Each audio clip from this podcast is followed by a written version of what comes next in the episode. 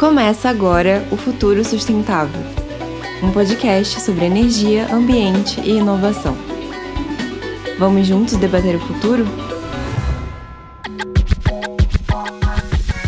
Sejam bem-vindos e bem-vindas ao FUSU, o Futuro Sustentável, um podcast que discute sustentabilidade de um jeito que você nunca ouviu antes. Eu sou Jonatas Manzoli, mais conhecido como Nato, e eu estou 75% convencido que o hidrogênio verde será um dos combustíveis do futuro, e eu espero que até o fim desse episódio eu esteja 100% convencido. E eu sou o Denner Deda, é, aproveitando, hoje vamos mergulhar no fascinante mundo do hidrogênio verde. Essa fonte de energia tem despertado muito interesse como uma solução promissora para a nossa famosa transição. E também, assim como o Nato, estou bastante convencido de que isso vai acontecer num futuro muito próximo. É isso, Denner. E hoje o nosso programa é especial e nós temos o imenso prazer de estar na companhia do professor Rui Costa Neto. Seja muito bem-vindo, professor. Obrigado. Ok, muito obrigado pelo convite. O gosto é todo meu estar aqui convosco. É, tem, pronto, uh, já nos conhecemos da PES Week, então acho que é uma, uma excelente iniciativa. Muito obrigado. O professor Rui Costa Neto é doutor em engenharia química pela Universidade de Lisboa, um grande engenheiro químico, com mais de 20 anos de experiência na área de energia, nanotecnologia e hidrogênio. Atualmente é professor na Faculdade de Engenharia da Universidade Lusófona, em Lisboa, e investigador do Centro de Inovação IN+, do Instituto Superior Técnico. É isso. E Dani, antes de nós começarmos este programa, quem quiser co-criar, mandar sugestões e ajudar esse podcast, como é que pode fazer?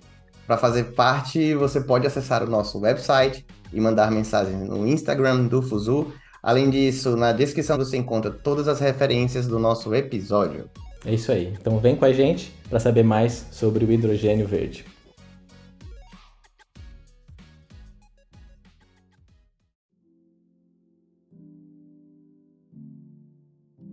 Professor, mais uma vez, muito obrigado pela disposição. E agora eu queria, de uma forma muito simples, perguntar para o senhor de que forma é que nós podemos gerar energia através do hidrogênio. Exatamente. O hidrogênio é realmente uma matéria-prima extraordinária né, na química. Nós utilizamos o hidrogênio como matéria-prima para fazer uh, combustíveis verdes, podemos fazer metanol, é um, um precursor para fazer quase todo o tipo de plásticos e polímeros na indústria química para fazer solventes. Então, o hidrogênio é praticamente uma matéria-prima formidável no refino do petróleo. Partimos moléculas longas para fazer moléculas curtas, que são aquelas que o mercado mais procura. O hidrogênio também é matéria-prima de base para fazer amoníaco verde, para fazer a seguir nitrato de amónio, para nitrificar os solos. Então, o hidrogênio é realmente uma matéria-prima de eh, grande abrangência e que está na base praticamente toda a cadeia produtiva eh, do nosso cotidiano. Como vetor energético, o hidrogênio não é propriamente uma, uma fonte de energia primária, não é? O hidrogênio não existe, ou existe em muito pouca quantidade da forma natural, na forma de gás, mas o hidrogênio é uma boa forma de armazenar energia, energia térmica e energia elétrica. Então, se produzimos o hidrogênio a partir de eletrólise, se usarmos eletricidade verde, então no eletrolisador conseguimos realmente produzir o chamado hidrogênio verde, ou caminho verde feito a partir das renováveis. E o hidrogênio, podemos pegar a seguir nesse hidrogênio produzido, podemos armazená-lo, por exemplo, no nosso gasoduto de gás natural, como um aditivo, ou então podemos armazenar num depósito comprimindo esse hidrogênio e conseguimos usar esse hidrogênio de duas formas, ou para produzir energia elétrica, ou para produzir energia térmica, ou para produzir as duas. Okay? Então, se usarmos uma pilha de combustível, entra o hidrogênio na pilha de combustível de hidrogênio e 50% da energia do hidrogênio sai sob a forma de eletricidade e o outro 50% da energia do hidrogênio vai sair sob a forma de calor. Ok? Então, de certa forma, uma pilha de combustível é também uma forma de fazer cogeração. Entra gás e sai calor e sai eletricidade. Então, a pilha, é, a pilha de combustível é um cogerador. Se utilizarmos o hidrogênio na mobilidade, eh, não conseguimos aproveitar a fatia do calor, não é? Enquanto se for numa situação estacionária conseguimos, então só utilizamos 50% desta energia que vai para o motor elétrico para alimentar o veículo elétrico com a energia elétrica do hidrogênio verde. Ok? Então, em termos simplistas, acaba por ser um pouco isto. Eu acho que o professor deu um enquadramento sobre o hidrogênio verde, mas parece que tem até uma paleta de cores quando a gente fala de hidrogênio. Tem o hidrogênio cinza, o hidrogênio azul, Além do hidrogênio verde, será que o professor pode falar um pouquinho o que, que são cada um desses tipos de hidrogênio? Tem todo o gosto. O, o, hidrogênio cinza é o hidrogênio que é produzido a partir do processo Steam Methane Reforming e juntamente com o Water Gas Shift, que é um segundo reator, permite completar a oxidação do metano e do CO2 a, a hidrogênio, é? em que a matéria-prima utilizada para fazer o hidrogênio cinzento é o gás natural. Vamos ao, ao posto de petróleo, pescar o gás natural, pegamos nesse gás natural, aquecemos num catalisador e num reator especial, a cerca de 600 a 700 graus, eh, misturamos o gás, o metano com vapor d'água e através de uma espécie de gasificação com vapor d'água fazemos o hidrogênio cinzento. Okay? Esse hidrogênio cinzento, como a sua proveniência teve de origem o gás natural uh, cinzento, não é? vindo do petróleo, então chamamos de hidrogênio cinzento. Se o, o, o, metano, para fazer esse gás natural, viesse, por exemplo, da, da biomassa, então já se poderia ser considerado também hidrogênio verde.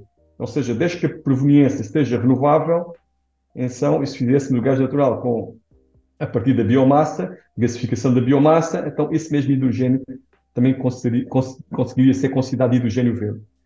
Uh, o hidrogênio uh, verde é aquele hidrogênio que, na sua origem, é produzido com fonte de energia primária, energia renovável.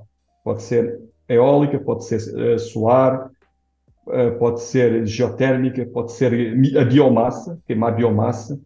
Então, tudo, toda, todas estas energias primárias permitem produzir o hidrogênio verde.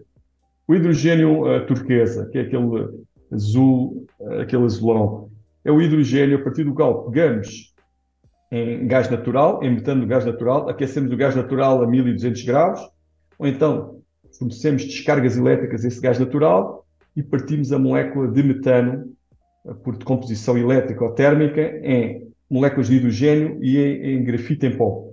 Okay? Então, esse hidrogênio que é produzido, de certa forma, por uh, pirólise, okay? através de decomposição térmica. O hidrogênio rosa é o hidrogênio que é feito a partir de eletricidade gerada de uh, energia nuclear.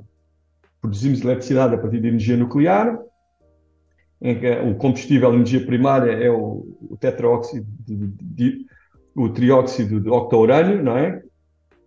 é que per, permite produzir o vapor, o vapor produz eletricidade, e essa eletricidade é chamada eletricidade rosa. Perdão.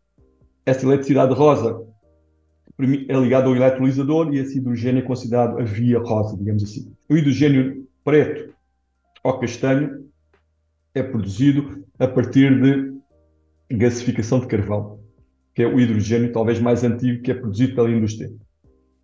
E foi o hidrogênio que produzimos em Lisboa durante quase cento e tal anos para fornecer o gás de cidade. Temos carvão em pó, misturamos esse carvão em pó uh, com vapor d'água, aquecemos no reator e, e no final, como a, a matéria-prima de base para fazer hidrogênio é o carvão, então esse hidrogênio será o hidrogênio castanho ou hidrogênio preto. Né? É castanho se o carvão for de uma determinada natureza e é preto se o carvão for de outra natureza. Não é? Então todas estas cores do hidrogênio acabam por depender sempre da matéria-prima do vetor energético inicial. Não é? Agora, aproveitando um pouco do que a gente também vem conversando na, durante essas nossas aventuras aqui no Fuzu, eu queria saber, pela visão do senhor, quais são as principais vantagens em relação à produção do hidrogênio, nesse caso verde, em comparação com a utilização de combustíveis fósseis para a produção de energia. O hidrogênio verde, lá bem atrás no passado, já foi dominante durante 40 anos, década de 20 à década de 60, Uh, por exemplo, havia grande quantidade de eletrolisadores alcalinos junto a barragens, por exemplo, no Egito.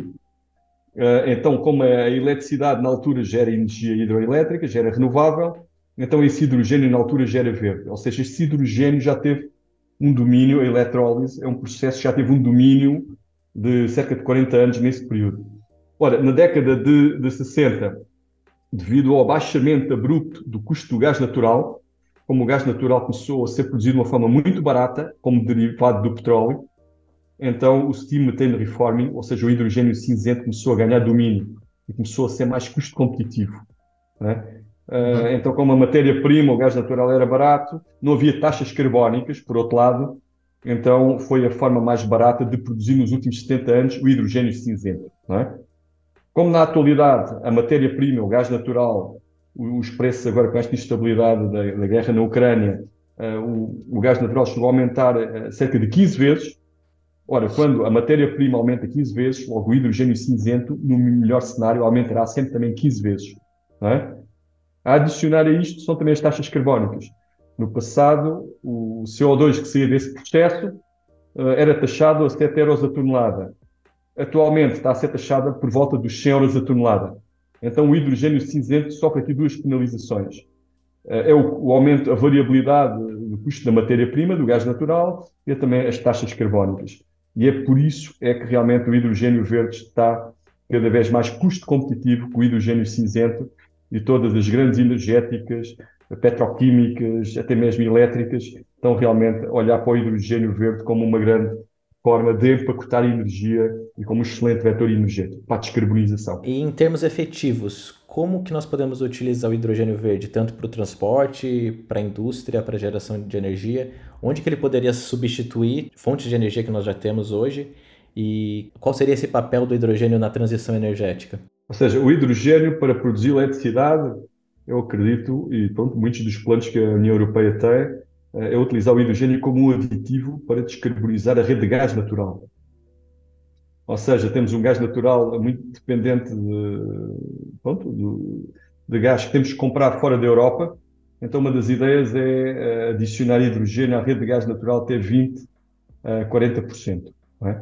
Então, é menos esse gás natural que temos que comprar fora, então a Europa fica menos dependente do exterior, ou fica parcialmente menos dependente.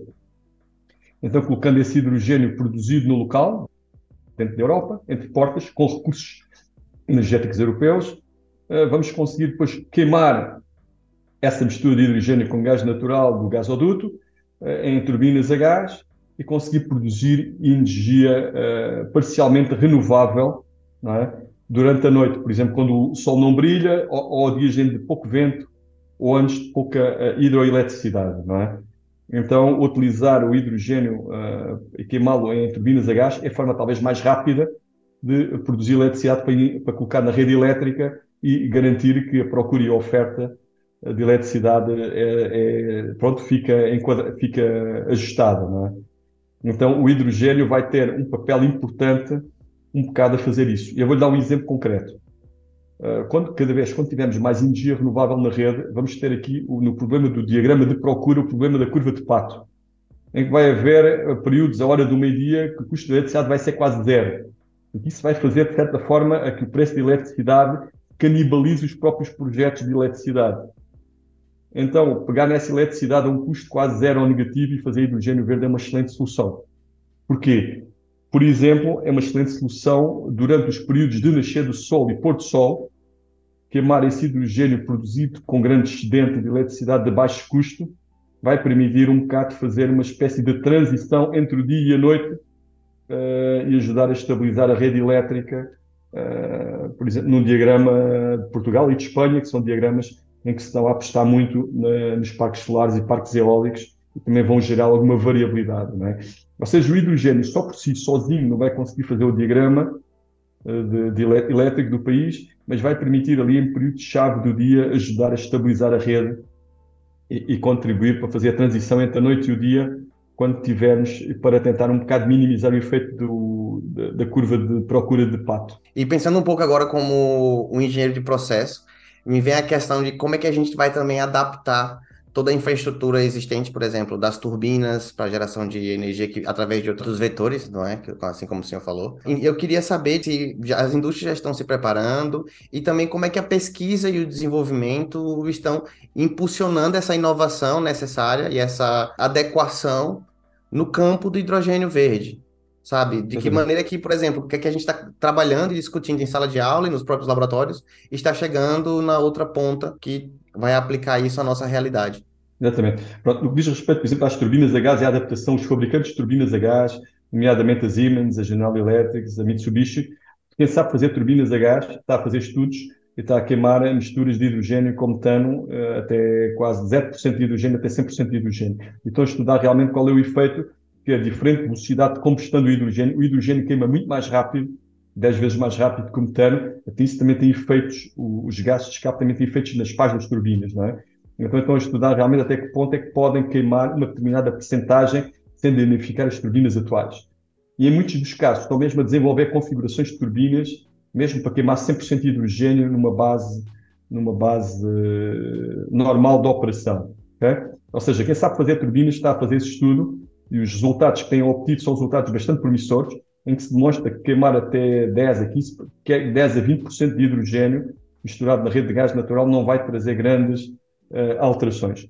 Mas, mas veja o seguinte, para chegarmos a 20% na nossa rede de gás natural, temos que instalar quantidades astronómicas de eletrolisadores na nossa própria rede de gás. Então, para chegarmos a esses 20%, vamos demorar 10 a 15 anos a lá chegar. Não é? Então, eu acredito que talvez o hidrogênio, isso, vamos lá chegar gradualmente, mas o hidrogênio, eu acredito que vai ser mais, talvez, diferenciador na mobilidade sustentável. Okay? E, vai ser também aquele setor em que vai ter mais vontade de pagar entre 5 a 10 euros o quilo, justamente para descarbonizar a mobilidade. Okay? Uh, descarbonizar o gasoduto vai ser importante, mas vai ser uma meta a médio e longo prazo. Descarbonizar a, a mobilidade também vai, vai, ser algo que vai acontecer, não é? Já, este, já estamos aí na calha cerca de sete estações de abastecimento de hidrogênio que, que estão a ser preparadas para ser construídas. É, então, eu acredito, pronto, é, olha, sete entre duas mil estações de abastecimento em Portugal acaba por ser um, uma, uma, gota, uma, um, um, grão de areia no deserto, não é? Estamos apenas no, no começo. Mas eu acredito que a partir do momento que tenhamos estas estações, vamos começar a ter uh, a potência das pessoas para comprar os veículos, não é? Porque sem estações as pessoas não vão comprar veículos e não se vai criar um mercado em torno dos veículos das pilhas de combustível. Então, por isso é que é importante, pelo menos, criar e subsidiar as primeiras estações para que possamos ter realmente a criação e ajudar a, também a descarbonizar a rede dos transportes com base no hidrogênio. Você estava falando sobre usar o hidrogênio para mobilidade, e eu tenho duas questões. Uma é: você vê o hidrogênio como um antagonista da mobilidade elétrica à bateria, de carros à bateria elétrica? Você vê que é um antagonista ou, ou pode existir os dois ao mesmo tempo? E a minha segunda pergunta é: o hidrogênio me parece a melhor solução tanto para aviões como para barcos, ou seja, para quando a gente precisa fazer esses, esses percursos de longas distâncias. Como que o professor vê isso também em termos de tecnologia? Em que ponto estamos na tecnologia? Como que a gente precisa desenvolver essas tecnologias? Relativamente ao hidrogênio, as baterias e hidrogênio com pilhas de combustível. Olha, um carro com pilhas de combustível também tem uma pequena quantidade de baterias, não é? é mas pronto, o powertrain principal acaba por ser o hidrogênio. Ora, para alguns utilizadores, a solução das baterias é a solução mais eficiente desde a energia renovável até à roda, do ponto de vista de eficiência. Se as baterias forem novas, se forem carregadas lentamente e, e, se realmente a temperatura ambiente for uma temperatura estável e constante. Ora, o hidrogênio em temperaturas extremas, quer de calor, quer de uh, frios extremos, o hidrogênio é um pouco mais insensível à, à eficiência de conversão, contrariamente às baterias, que são muito sensíveis à temperatura ambiente. É? Uh, então, as baterias, apesar de serem mais eficientes naquelas condições ideais que eu referi, o hidrogênio, em termos de transferência de energia, é muito mais rápido de transferir energia do dispensador de hidrogênio para dentro do depósito do que a bateria. As baterias são carregadas muito rapidamente, acabam por não ter tanta durabilidade. As baterias têm muita durabilidade de carga-descarga de ciclos quando são carregadas lentamente sob condições ideais. E o hidrogênio é um bocado mais parecido com os combustíveis líquidos nós, em 5 minutos, conseguimos transferir uma potência instantânea equivalente para dentro do depósito de cerca de 2 megawatts de potência, okay? que é o equivalente elétrico de você ter um aerogerador de 2 megawatts a operar na potência nominal a carregar um carro a baterias. Nunca, em fase alguma, você vai conseguir carregar um carro com 2 megawatts de potência, que é fisicamente impossível do ponto de vista da cinética química de carregar os materiais estão dentro das baterias. É impossível. Pode fazer isso com ultracondensadores, sem dúvida, mas com baterias é impossível carregar 2 megawatts e carregar o carro em 5 minutos. Agora, com hidrogênio, como o depósito não, tem, não vicia, praticamente pode enchê-lo milhares de vezes, não é? Então consegue realmente fazer, ter essa virtude que já existe com os combustíveis líquidos. Consegue carregar e transferir grandes quantidades de energia do dispensador para dentro do depósito em 5 minutos. Isso é muito diferenciador porque para que tipo de utilizadores? Por exemplo, para quem tem uma frota de Ubers, uma frota de táxis, muitas vezes os táxis e os Ubers são veículos que operam dois turnos por dia. Ou seja, opera 8 horas por dia com um condutor e 8 horas com outro condutor. Ora, o condutor com carro a baterias não pode estar ali a perder clientes na hora de pico, à espera que as baterias carreguem de forma ideal. Enquanto com um carro a hidrogênio ou combustíveis líquidos sintéticos, o condutor carrega em 5 minutos e não perde clientes durante o, o período de maior procura. E, e, acredito que quer o hidrogênio, que os combustíveis líquidos sintéticos feitos com hidrogênio ainda terão também uma grande fatia. Então eu não vejo aqui um, uma competição clubística não é, entre qual é o melhor. As baterias são melhores para certo tipo de utilizadores e vão ser. Para quem tem garagem, quem tem parqueamento, quem faz cargas lentas e faz 50 km por dia, se calhar o carro a baterias será o carro mais interessante para comprar porque é o mais eficiente.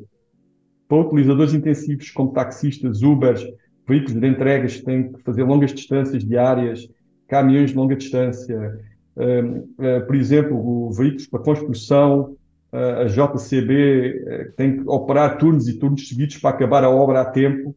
Eu acredito que os combustíveis líquidos sintéticos e o hidrogênio, querem combustão interna, querem pilhas de combustível, é talvez o melhor vetor para armazenar energia para fazer o trabalho, porque é muito rápido de ser reabastecido. Isto é mais ou menos a minha perspectiva.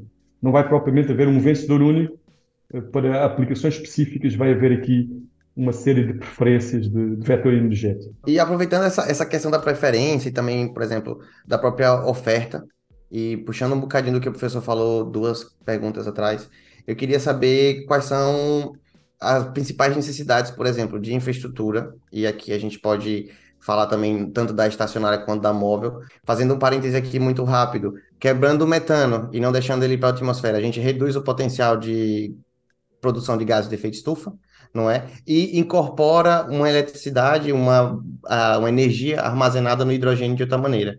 Então, de que jeito a gente pode, por exemplo, começar a pensar em infraestruturas descentralizadas, por exemplo, ou até centralizadas, para a produção de hidrogênio em um país como Portugal, por exemplo? Eu, em relação a essa perspectiva, a questão do centralizado é uma, é uma questão que está mais ligada, por exemplo, à indústria do petróleo nós não temos petróleo, temos que ir buscá-lo ao poço, temos que fazer uma grande infraestrutura, temos que processar e depois montarmos uma rede de distribuição para distribuir para os vários consumidores.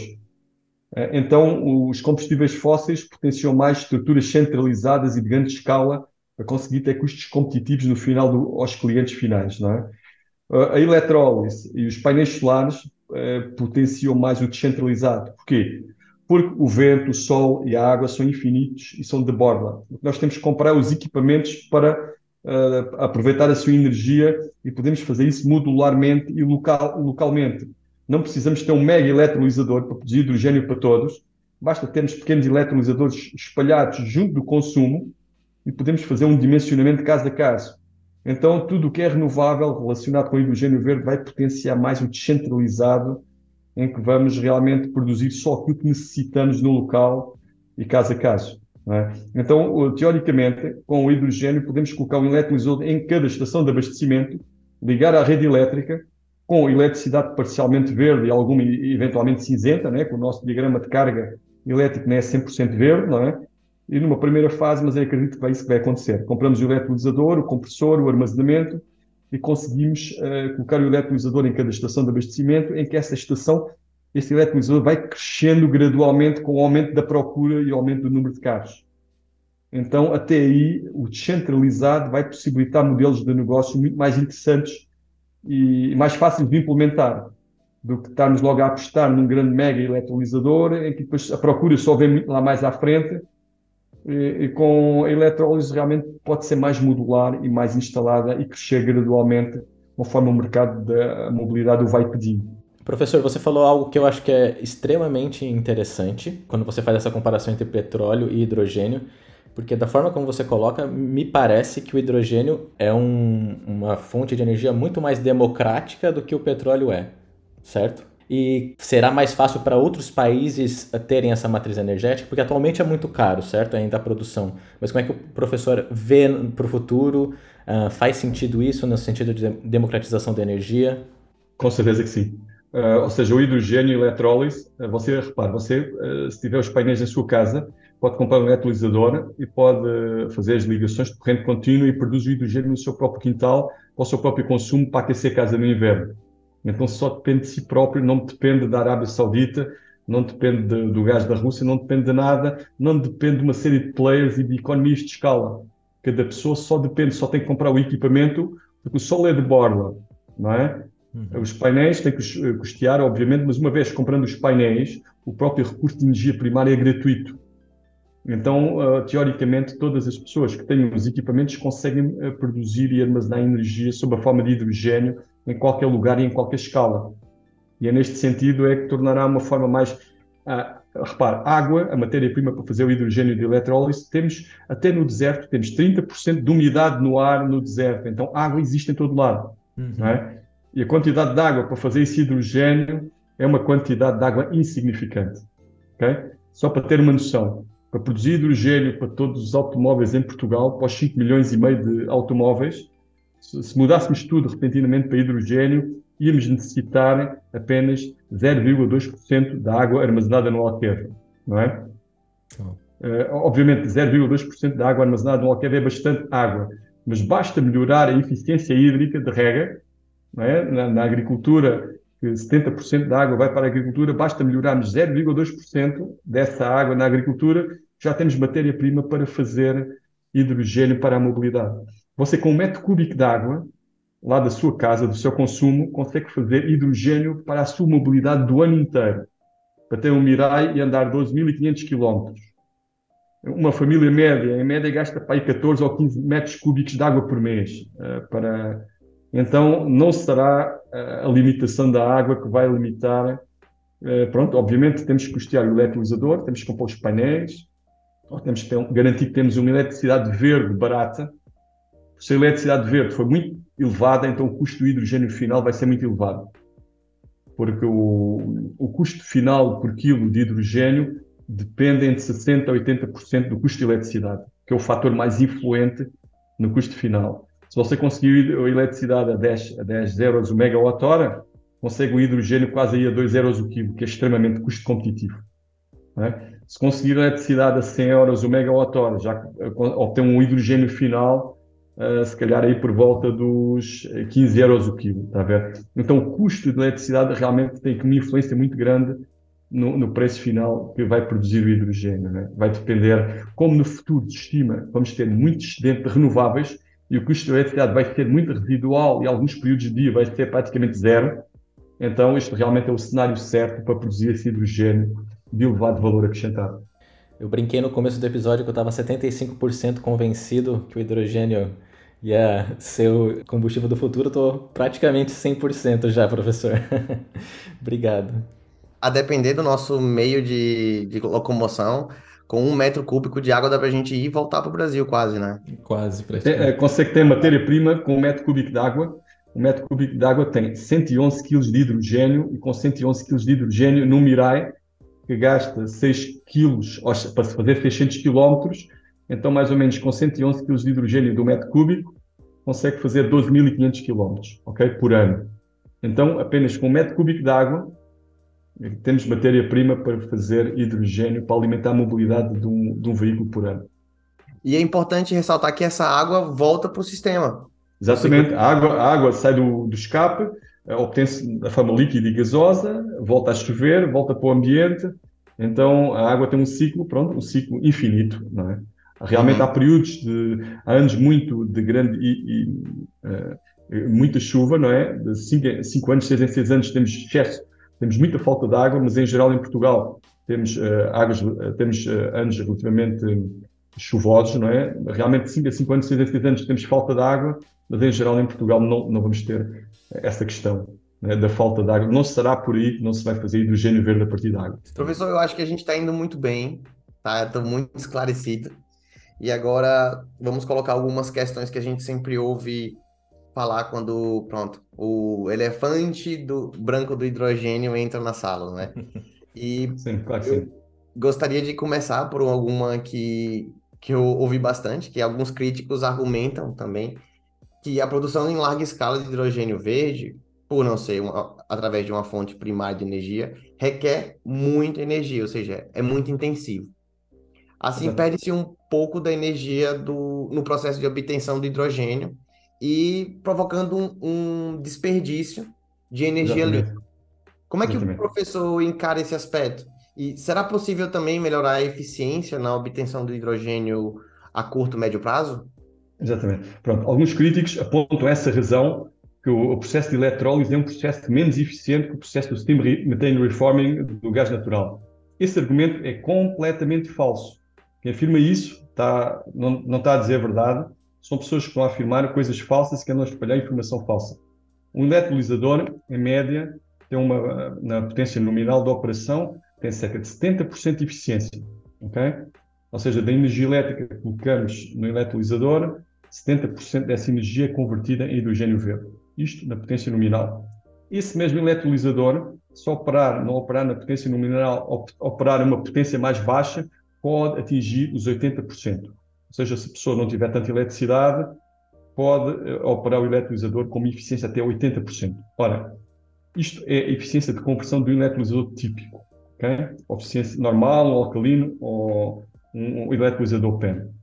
Eh, existe realmente agora uma, uma empresa australiana, a ISATA, que anunciou que tinha feito, está a fazer eletrolisadores de última geração com eficiência de 95%.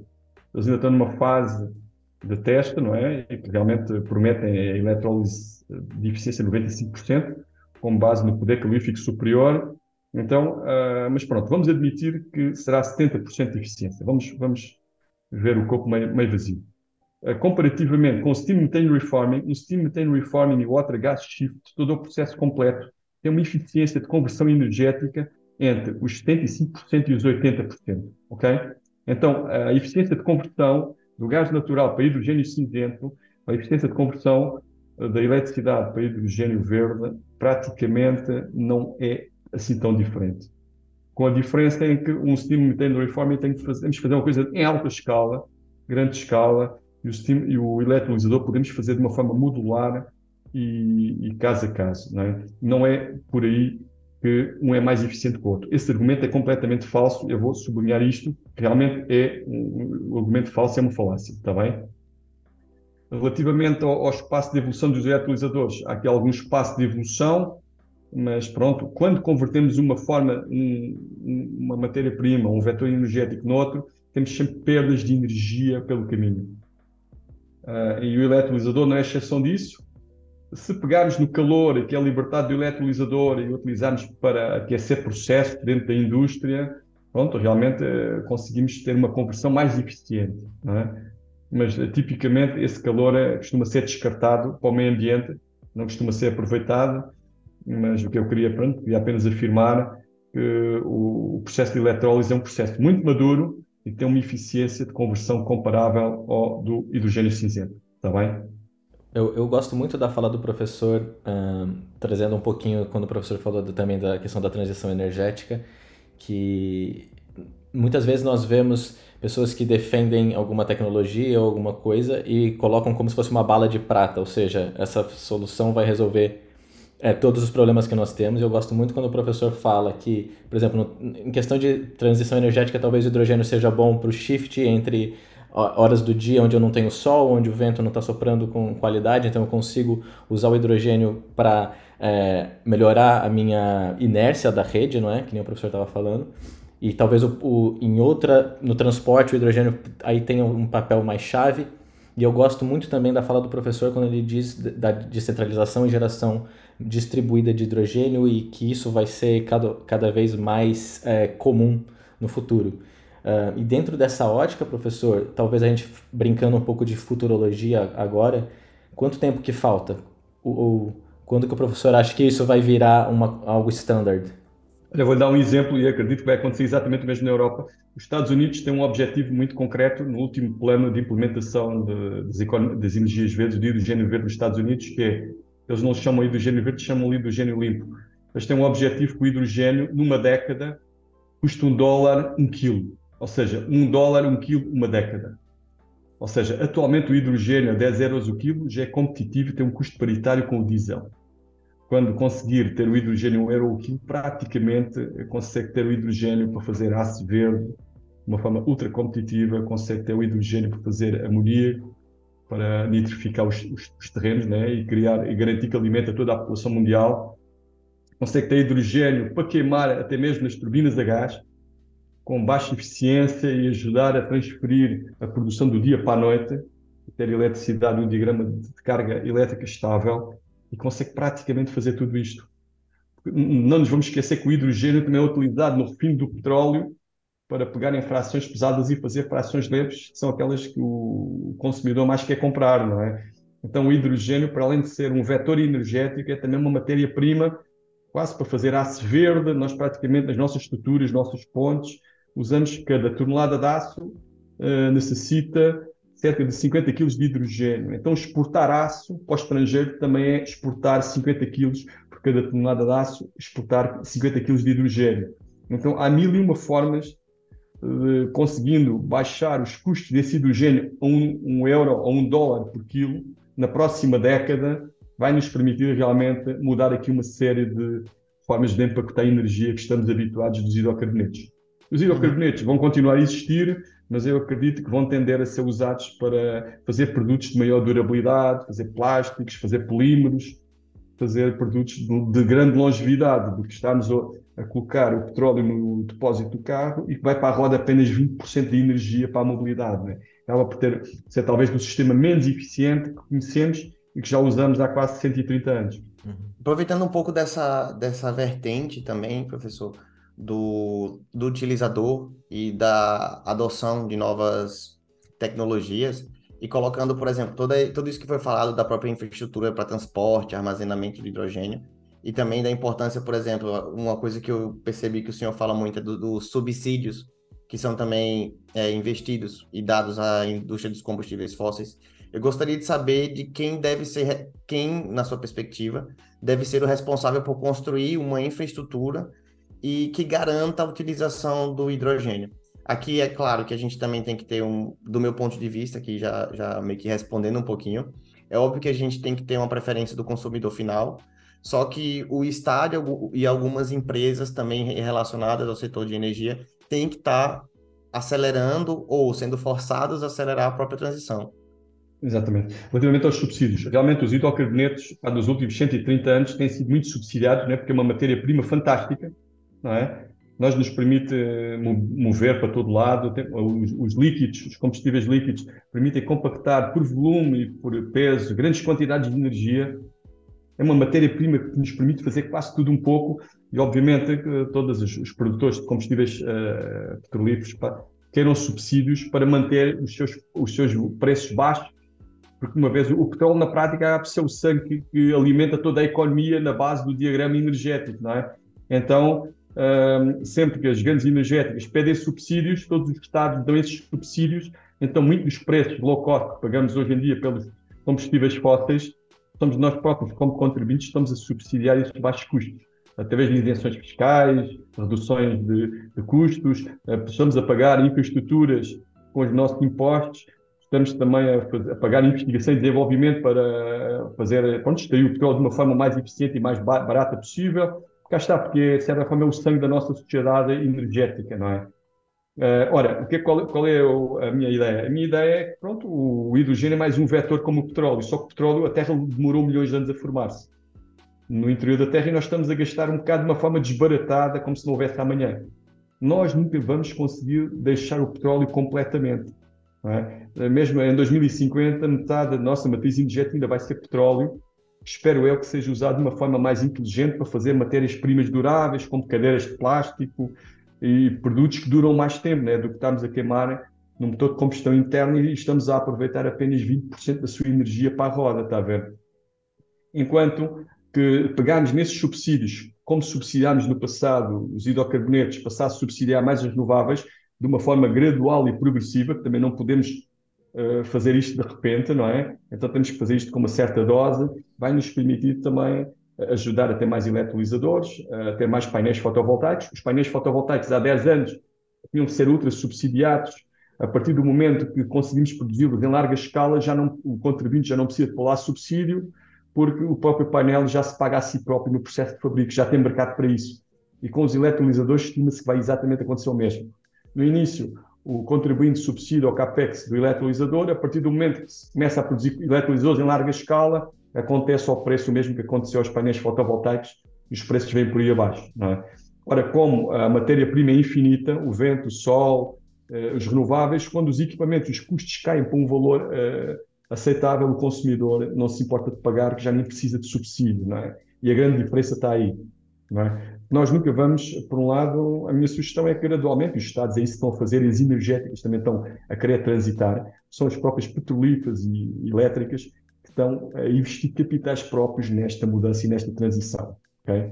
Então, uh, obviamente, o contribuinte está a ajudar a subsidiar, não é? como subsidia sempre tudo, uh, mas as próprias, quando as próprias energéticas querem mudar de vida, eu penso, é por isso, é por, essa é uma das grandes razões isto vai acontecer. E assistimos isto em Portugal e assistimos no mundo inteiro. Se olhar para todas as petrolíferas, todas elas estão a fazer esta mudança. E por alguma razão. Uma outra questão que eu acho que nós tocamos em quase todos os pontos quando se fala de hidrogênio verde, mas eu acho que no senso comum, às vezes há, uma dúvida é, relacionada à segurança no uso do hidrogênio. E eu acho que às vezes uh, isso é muito mais um, uma falta de conhecimento do, do, dos processos do que de fato a, até uma, uma preocupação que possa acontecer. Óbvio que hidrogênio é inflamável e etc. Mas eu acho que a gente tem tecnologias para evitar que existam problemas com relação a isso. Então eu queria que o professor talvez é, falasse um pouco sobre a questão do hidrogênio, quando o hidrogênio virar cada vez mais standard uh, na economia. É, quais são as, as preocupações ou não que nós devemos ter? O hidrogênio, como qualquer combustível, é sempre um combustível e é necessário ter os, os cuidados associados à, gestão e a, manuseamento um combustível. Né? O hidrogênio, tal como o gás natural, e o hidrogênio, também existe a ideia muito disseminada que o hidrogênio é muito explosivo. Okay? Ou seja, que o hidrogênio é mais explosivo que o gás natural. O que as pessoas querem dizer é que o hidrogênio é mais fácil de inflamar, que é diferente. Ou seja, porque um litro de hidrogênio comparativamente com um litro de gás natural, o hidrogênio, se explodir, tem três vezes menos energia explosiva. Ok? Nós, para termos uh, o, mesmo, o mesmo potência explosiva, tínhamos que ter cerca de 3 litros e meio de hidrogênio para ter a mesma capacidade de detonação. Ok? Então, o hidrogênio é uh, menos explosivo, mas é mais fácil de inflamar. Ok? Que são coisas distintas. E o hidrogênio também tem uma gama de mistura com o ar, o oxigênio do ar, mais ampla em que é inflamável. E nesse sentido, o hidrogênio tem menos energia e tem uma gama de mistura com ar mais inflamável, por isso ele é mais inflamável, mas é menos explosivo, porque é completamente diferente. Ok? Mas uh, o, o, facto de que o hidrogênio também é muito menos denso que o ar, se libertarmos agora aqui uma determinada quantidade de hidrogênio, ele sobe 20 metros no segundo. Ok? Então, também é muito mais difícil manter o hidrogênio junto da zona onde houve a fuga. Mas cá está, se houve libertação e se há condições de probabilidade de ignição, então temos que ter sempre todos os cuidados e mais alguns, uh, pronto, para gerir este combustível como fazemos a gestão do gás natural, do propano e do butano, tendo atenção às suas diferenças uh, e à sua natureza, é?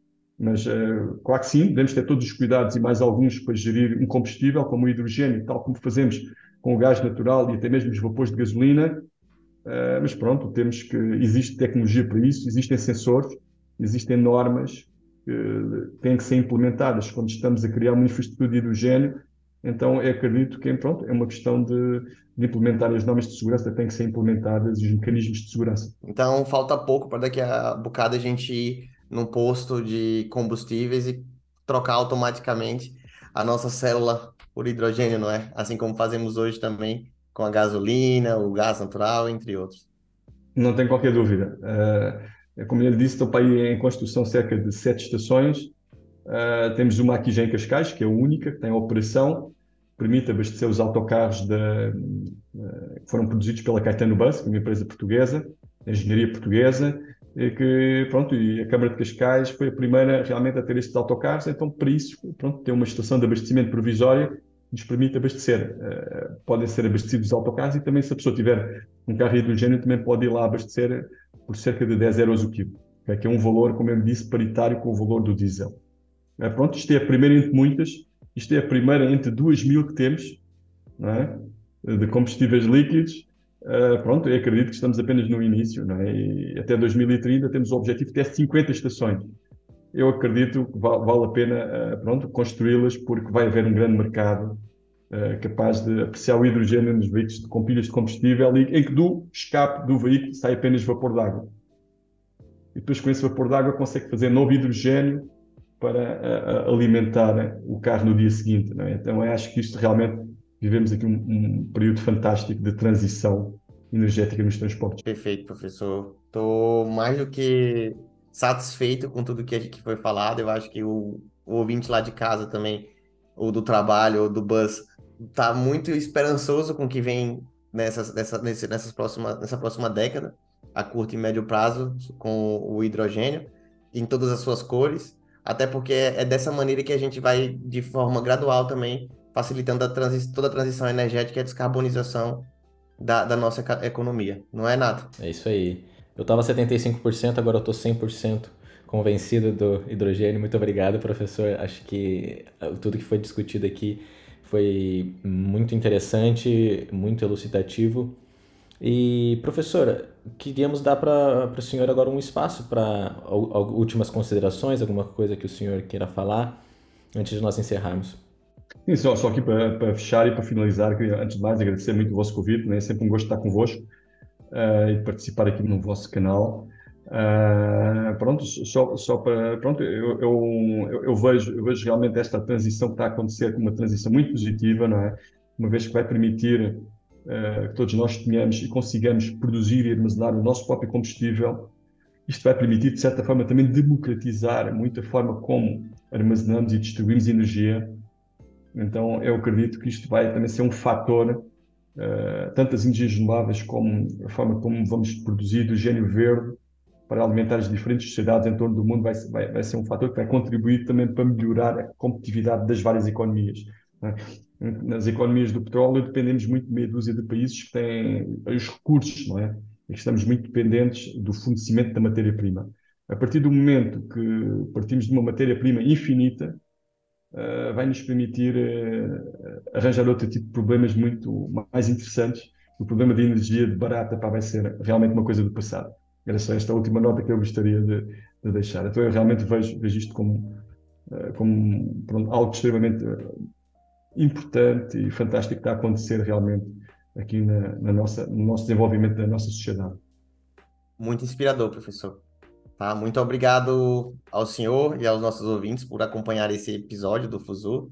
Esperamos que, assim como a mim, o senhor tenha inspirado é, outros ouvintes que daqui a pouco estarão utilizando o hidrogênio, as formas de hidrogênio também para seu armazenamento e transporte.